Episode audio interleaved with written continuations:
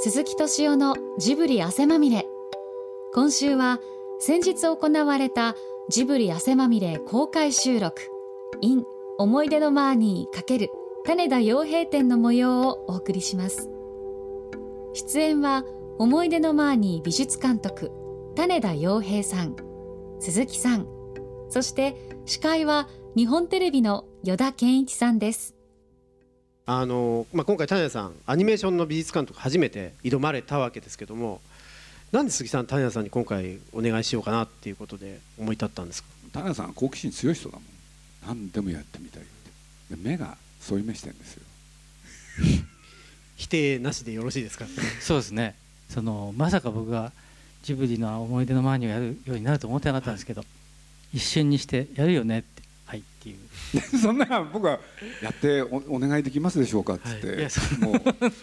いやもうあの絶対そんな聞き方じゃないですよね、ねもう行ったらやることになってたってパターンですよね。まあもともとあれですよね。あの2007年に小さなルーブル美術展っていうのを三鷹の森ジブリ美術館で種田さんが、まあ、美術監督というか、まあ、手掛けられて作った展示があって、でその後2010年にあの米林監督の「仮暮らしのアリエッティの」まあ、この時は種田さん映画には関われてないんですけどもその世界を、えー、東京都現代美術館で再現すると、まあ、表現するという展覧会があって、まあ、これ本当にたくさんのお客さんに来ていただいた流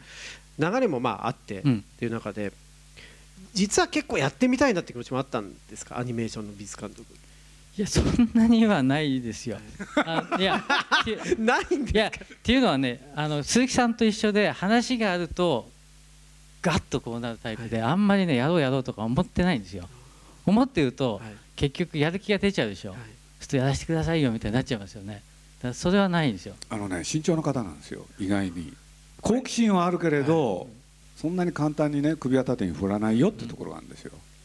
本当に。だから僕いろんな注文ねどんどんするわけですよ、はい、でいろんな注文っていうのの一つを言うとね要するにあのじゃあ何をやるんだってことになるじゃないですか、はい、僕ね、まあ、正確かどうかはともかくね簡単に言うと全部やってほしいでアニメーションを知らないっていうことはねやっていく中で覚えるだろうと。それとジブリにもスタッフがいるから、はい、えー、お伝えできることもある、で全部やってほしいと。それでついでに僕ねこんな言い方したんです。それはもちろんなんだけれどもう一個って、はい、キャラクターの色指定。これをやっていただけないかと。というのはねあの、まあ、皆さん分かりますよね。アニメーションって背景があってその上でキャラクターが芝居をするわけなんですけれどそのキャラクターにはね色をつけなきゃいけないんですよね顔は何色だとか着てる服は。そうすると昔々日本のアニメーションというのか世界のアニメーションみんなそうなんだけれどその色ってね美術の人が決めてたんですよ。で僕はなんとなくねあの前からねその色指定が単独で成り立つのもいいんだけれど、はい、美術の人がやるとね当然背景とのマッチングがねうまくいくんじゃないかってずっと思ってたんです。これで、まあ、いろんな話もさておき「田中さんこれをやってみませんか」って、うん、そういう提案をした日を僕よく覚えてるんです。うん、そしたらねそこがここがね種田さんなんだけれど、はい、簡単に首は縦に振らないんですよ。まだねその前の段階のことを今話してるじゃないかと、はい、なんでその先のことまで、はい、それはまあ一つ一つまずやった上での話でしょうっていうことをね何の説明もなく顔で表現するんですよ。慎重ですよね。まあ慎重っていうかあのー、美術の仕事は結構あの焦るとね大会失敗すること多いんですよ。そのこういうイメージでとか、はい、もうバーって突っ走りたくなるんじゃないですか、はい、もう一気に勝ちに行きたくなるっていうか、はい、そうすると大概ねあの打ち払えてあのいい結果が出たことないんですよ。でむしろあの監督やその撮影や役者が先に走ってるとこを最後に追い越すって方があの勝てるチャンス多いんですよ。だから大概ねちょっと遅れて走ってて、まあ、最初は先行するんですよ。こういう感じでいきましょうって先行するんだけども途中でちょっとあの見せ場を渡しちゃってですねで最後にもう一回あの迫るっていう方があの勝ち目がまだあるんですよね。っていうのは美術がやっぱりアートと違うのでやっぱり役者の出方とか演出の出方をちょっと気にしてから行かないと結構ね道がそれてちちゃうことがあって、ふと気づくとみんな向こう走ってたみたいなことあるんですよね。だから今回アニメーションで、まあ、ジブリだったんで、多分絶対俺浮くなっていうの思ったんで あのできるだけあんまり突っ走らないように。そもそもあの映画まあ作られて作ってない人からするとですね美術監督って何をやる仕事なのかっていうのがちょっと分かりにくいかもしれないんですけど、えー、どういうことをやってると思えばいいですかね？あの一番簡単な例で言うと、はい、あの映画のセットをデザインして作るっていうのはよくありますよね、はい、日本以外のアメリカ映画とかだとあの最初にね監督にどういうロケでやるかどういう場所でやるかどういうスタイルでやるかっていうのを先にあのプロデューサーと一緒にあの場所を見に行ったりして、でその監督にこう説明していくっていうかそういう、えー、役割もあってだから先行ロケ班みたいなそういうのもあるんで意外と日本ではそれないんですけどもでねそれはね結構ジブリに近いと思いましたよ。世界をまあ提案するみたいな、ね、そうですね。こういう感じでいったらいいんじゃないかっていうのを先に、まあ、プロデューサーも含めて話し合ってっていう最初のそのコースを、はい、この映画はこういうコースでこういう色味でやっていけば、まあ、後々セット作りとかいろいろデザイン入ってくるんですけどもそれがうまくいくだろうっていう。そこがねずれると後でいくらいいセット作ってもあのあんまりいい場所を選んでないとですねあのうまく噛み合っていかないんですよね。それは実写とそのアニメーションだと、さらにどう違ってくるんですか？あの実写の場合は、その後偶然性がたくさん起きてですね、はい、あの偶然によって良くなったり悪くなったりっていうところが後々出てくるんですけどもアニメの場合はねあんまり偶然性っていうのはないですね。頼れる偶然性っていうか、はい、でもありますよやっぱり。そうでしょうね。アニメ的にはあると思うんですけど実写の方から見ると なんて偶然が少ないあの世界なんだと。せっかくねその美術の力によって名シーンになるのが、はい、書き手によってねそうならなかったとかね。やっぱりありますよね。なるほどね。その確かにいくつかの要素が重なり合って別の雰囲気になったりしますよね、実はものすごいうまい人だからこれは絶対うまくいくと思っててもその人がたまさか調子が悪いとかね、はい、そういうことによってね思うようなものができなかったと逆にその予想外にとんでもなくいいシーンになったっていうのもありますよ。例えばトトロで土の色、うん、がうまくいったんじゃないかなっていう気が僕はしてるんですけど、ね、おまさんと宮崎さんのその土の色の。まあ土の色ってね、はい、実を言うと違うでしょ。関東と、はい、例えば関西で。でそういうことで言うと小賀さんは秋田の人、はい、で宮崎駿は東京でしょ。そうするとね見てきた土の色が違うんですよ。で簡単に言うとまあ黒と赤なんですよね、はい、そうすると小賀さんが描くとどうしても秋田の土の色を描く。そうするとね宮さんは黒を要求する。その上で植生をねどう描いていくかって問題が出てくるんですよ、うんうん、それにね合う、はい、えー、やつをやろうとするから。でそれによってねなんかその戦いがね僕あの作品の場合は非常にうまくいった、うん、稀有な例じゃないかなと。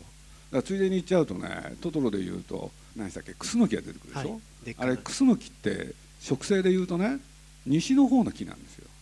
そうすると東京にはほとんどないんですよ、はい、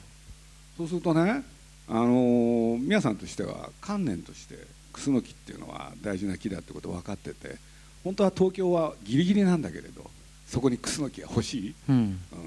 うん、でそれとの関係の中でどうやってその土の量をやるとかね、うん、っていうのをいろいろやっていくんだけれどそういうのって非常にね難しいんですよ、うん、だからまあついでだから言っちゃうとね今思い出したけれどあのトトロっていうのはそのクスノキがいろんな意味で象徴的に、あの扱われた作品で、まあ、皆さんにもね喜んでもらえたと思うんですけれど、僕宮崎駿にねあの教えられたとっておきのエピソードをするとねまあそれからね随分経ってからの話なんですけれど宮崎駿がね奥様と2人でちょっと旅をしてたらしいんですよね。である時、はい、ある木を見てね、はい、ある関西で「さこれすごいいい木だね」って「これなんていう木なの?」って。奥さん植生に詳しい人なんですよ、はい、そしたら奥さんがね「あのねあなた」あんまり人前でそれ言わない方がいいわよ」その皆さんがね「えななんで?」これがクスノキなの。要するに頭で知ってたんですよね。だからねで頭で知ってることと絵で描くっていうのは分かってたけれど本物はね要するにそんな見てたわけじゃないんですよ。まあニョキニョキ伸びないですからねあんなふうに。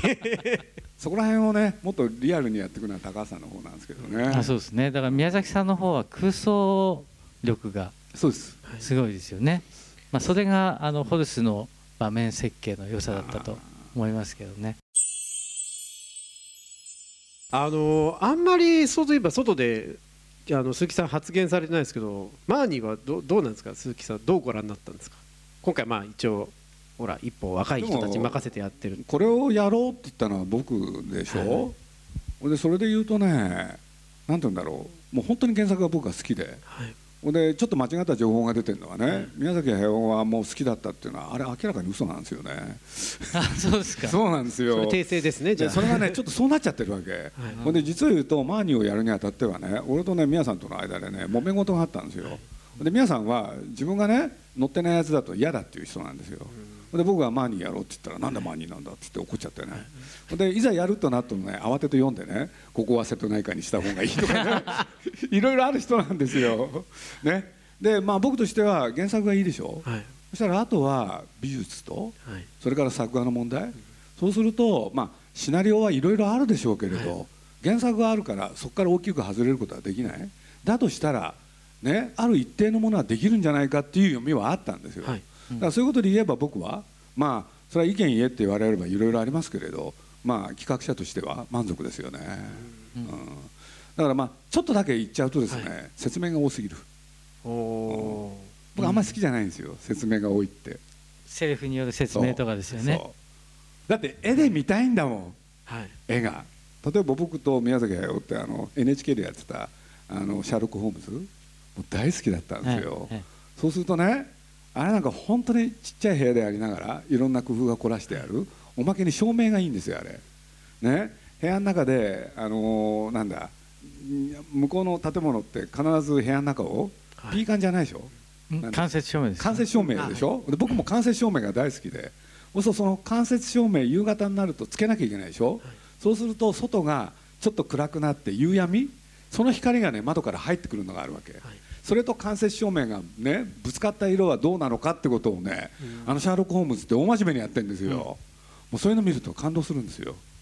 イギリスですからね。そうですよね。そのマジックアワーが長いので、はい、10時ぐらいまで明るいんでそのねあの微妙な中がついて外が明るいっていうバランスの時間が数時間あるんでかなりそこでドラマ作れるんですよね。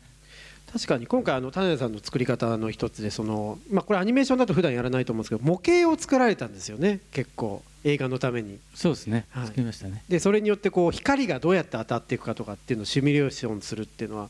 あれアニメだとやらないですよね普段。うん、どうでしょうかね。あんまりやらないかもしれないですけど今あのアメリカやってんですよ。あそうなんですね。3D でねシミュレーションしてレンダリングするのは多いんですけども、はい、その模型でやるっていうのは意外と少し古い手法になってますけどでもね全然やったやった方がいいと思いますけどね僕は、うん、今回ね、まあ、皆さん映画ご覧になってるかどうかちょっと分かんないんですけれど、はい、見どころの一つね、はい、僕本当は見どころは全部だっていつも言うんですけれど ちょっと今回一つだけ面白い話するとね、米林はマロ。監督はね人物を描くとき平面的に描くんですよ。ね、でこれって実は日本の伝統、ね、漫画もそうだし、はい、ね、で実は宮崎駿もそういう描き方、うん、ところがですね作画監督の安藤っていうのがいてそうこの人はですね人物をね立体で捉えるんですよ。立体で描くんですよ。確かに。そうすると面白いのはねアンナとマーニーって2人のキャラクターいるでしょ、はい、マーニーを描いたのはね米林、はい、これでアンナを描いたのは安藤なんですよ、そうするとね平面的なキャラクターと立体的なキャラクターがどうやって 2人で芝居をするか。そこね見ていくとね結構面白いんですよ。だから僕が本当のこと言うとねどうなっちゃうんだろうなと思ってたけれどこれが収まるところ収まってるから面白かったんです。というのはちょっと説明しなきゃいけないのはねアメリカのそのアニメーションってねさっきの話でねあの全部人形作っちゃうんですよ。これで立体で描く？それを写生して描くから。でそういうことでいうと伝統的にアメリカは立体的だし西洋はね。で日本は漫画がそうであるように平面的なんですよ。そこら辺は一つの見どころだと思います。あのもしねそういうことに興味がある方は。でもあれですねその今の話で分かりましたけど、はい、あの安藤さんのそのもう平面的に描いてるんだけども、はい、線が立体的なんですよね。強弱があってね、はい、でやっぱり米林さんの描く方があの平面的に見えますね。同じように描いていてもね、うん、これはね見ていくと本当面白いの。もう一回見たくなりますね、うん、その点だけでも。だからどのキャラクターを誰が描いてるか、はい、でまあついでだから言っちゃいますとね宮崎アニメと高畑アニメってあるでしょ？そうすると宮さんのキャラクターって全部平面なんですよ、はい、ところが高橋さんの方って全部立体的なんですよ、うんうん、その統一感がある。それは面白いですよね結構あの米林さんにお話伺ってたらあの自分が要するに考えてもないとこまで種田さんが考えてらっしゃるのでそれで結構どぎまぎしたことがあったってことをおっしゃって例えばあのドアノブの形っていうのがあってで、まあ、正直そこまで考えずに作ってるわけですよね。あの、まあ後で考えなきゃいけないことかもしれませんけど。そしたらそのドアノブを3つぐらい種田さんから示されてどれがいいですかって言われてすごくそこまでその世界を種田さん作ってるなって言って米林さんすごい驚かれてましたけどね。あのこの部屋は丸だからこっちの部屋はあの八角形にしようとかその程度なんですけどね、こっちはあの行動で。あの洋館のね、はい、船着き場はあの種田さんのアイデアだから。ああれ僕はちょっと感心しましたよね。これはドラマに絡んでくるって、うん、種さんさっきあのこだわらないとおっしゃってましたけど、ええ、あの皆さんも展示ご覧になられたと思うんですけどあの部屋にあるものってもちろん作ったものもいっぱいあるんですけど当然あのアニメーションのために作られた部屋なので、えー、実際にはあの実在しないものばっかりなわけですよね。でそれをとにかく全く同じものをまあ作るか作れない場合はですね持ってきてしまおうというので結構ですねイギリスから輸入したりとかして まあ大変な手間が実はかかってらっしゃいますよねあの部屋にも。壁紙が良かったんですよ。そうそうあの部屋の壁紙。部屋の壁紙ですね。ウィリアム・モリスいますよねイギリスのね、はい、デザイナーが。ウィリアム・モリスの画集を見てウィリアム・モリスに負けないような壁紙をって言って。僕大好きなんですよ。あのレンガ屋の壁紙のあるのは全部モリスなの、あそうなんですか。ちょっとした家具でもねあるんですよ。じゃあちょっとプリントをして、プレゼントしますかね、ね、本当にあの壁紙売ったらいいんじゃないかって思ってるんですけど、ね、まあ、鈴木さんあの今マーに映画公開されて2週間経って、はい、いやちょっとね手応えが悪いんですよ。お客さんがね、ね、もういっぱい思ったようには来てくれない？っていうのかね。僕が一番気になってるのはねあのお客さんがねまあ、ジブリっていつももう本当にちっちゃい子からおじいちゃんおばあちゃんまで幅広い層が見てくれるんですけれど、うん、今回なんかねこの中に該当する方がいると怒られそうなんですけれど女子中高生が多いんですよ。でこれはちょっと悩んでますね、うん、まあ、思いっきりそこに向けたまあ宣伝みたいなのずっとややってきたのもあると思うんですけど。今回ね、あの当初こそいろいろ関わったけれど初版の事情でねちょっと身を引いてまあ、若い人たちに任せようかと思ってやってたんだけれど、まあ、宣伝なんか見てるとねなんか女子中高生になんか焦点当てて宣伝してるからね、それは当たり前ですよね。そういう人たちが来てくれないっていうのは。だからそれが残念でね。だからそういうことで言うとまあ今からどうするかっていう問題あるんだけれど大人の方が見ても、はい、そしておじさんが見ても絶対面白い映画なんでね。だから僕この展示に関してもねもしかしたら同じこと、はい、だから聞いてたらねスタッフの人に聞いたらそれこそ若い女子高生、はい、中学生が多くて。ねそう言いましたねやっぱり若い学生が多いって言ってましたね、それちょっとね僕は残念でというのは関係者の中で大人が見てあの映画って面白いしね、はい、俺でまああのなんていうのかな種さんがそれこそね、本の中でちらっとそういうことに触れてたんだけれど、おじさんの中にある少女の心はい、で僕もねあれ非常に同感で、はい、本当はあるんですよね、うん、だからなんかねその女子中高生だけのものにしておくのはちょっともったいない気がして。でそういうことで言うとですねあの大人の人にこの映画って見てもらいたい、はい、そうですね、うん、俺でまああの西村ってプロデューサーがいるでしょ、はい、であいつがねいろんなところの取材見てたらね、はい、なんか一生懸命若さを強調してるんですけれどね。ね僕たち、まあ、おじさんたちが引退した後は僕ら若手でやっていきますみたいな、はい、あれ見ててちょっと腹が立ってきてねで僕ねあのなんつったらいいかな、まあ、確かにね、まあ、全て任せるって言ったんですよ、はい、作る方もね。それから宣伝の方も、はい、でもだからといってねそういうことやってていいのかなって。で結果が出始めたでしょ、はい、そうするとちょっと今ねで若さ強調してるけどあいつだってもうね30の後半だしね、で監督の丸だって41、はい、これ十分にね中年のおじさんなんですよ。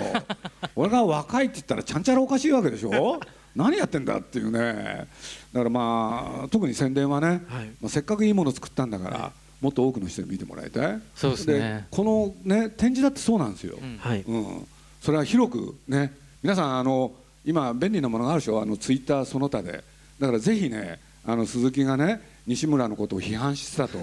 それをみんなにね情報として流してください。お願いします。すごいですね。それを進めてしまうっていうのが今今皆さんそれは黙っときましょうねって言おうかと思ってたら。いや簡単に言うとうちはもめになるんですけれどね、もうこの際ちょっともう黙ってられないですよね。思ってたこと言おうと。そう思ってたこと言っちゃいますよ。だいぶ今日皆さん貴重な機会を。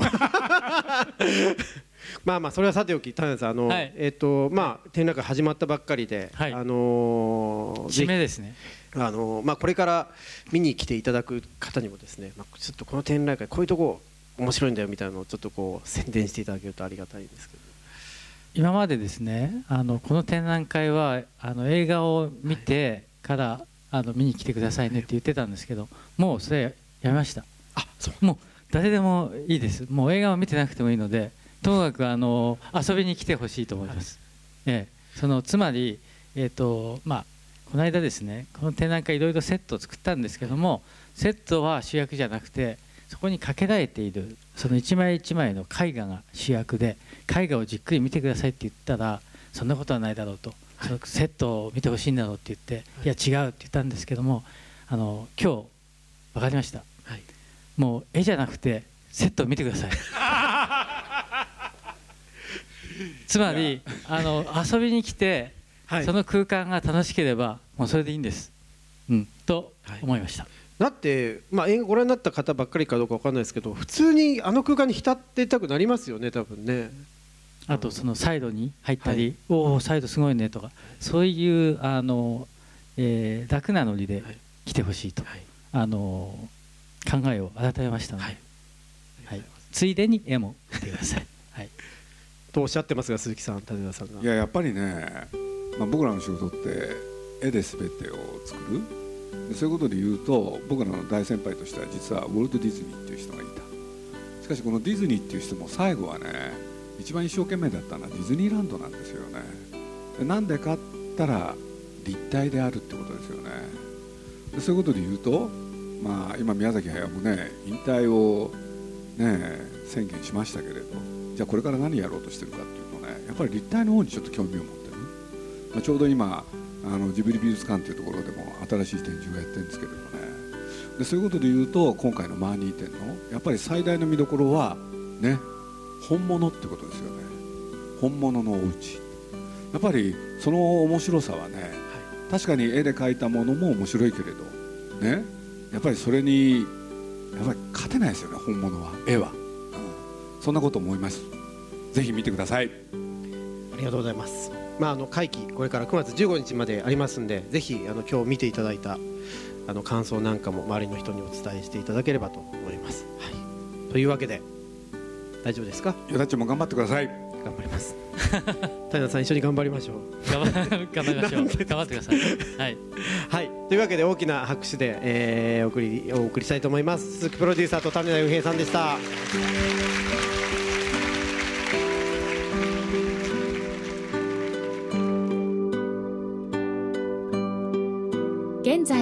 全国ロードショー中のスタジオジブリ最新作米林博正監督作品「思い出のマーニー」を記念して9月15日まで江戸東京博物館で開催されている「思い出のマーニー×種田洋平展」映画を見る前に見た後にぜひ一度足を運んでみてはいかがですか？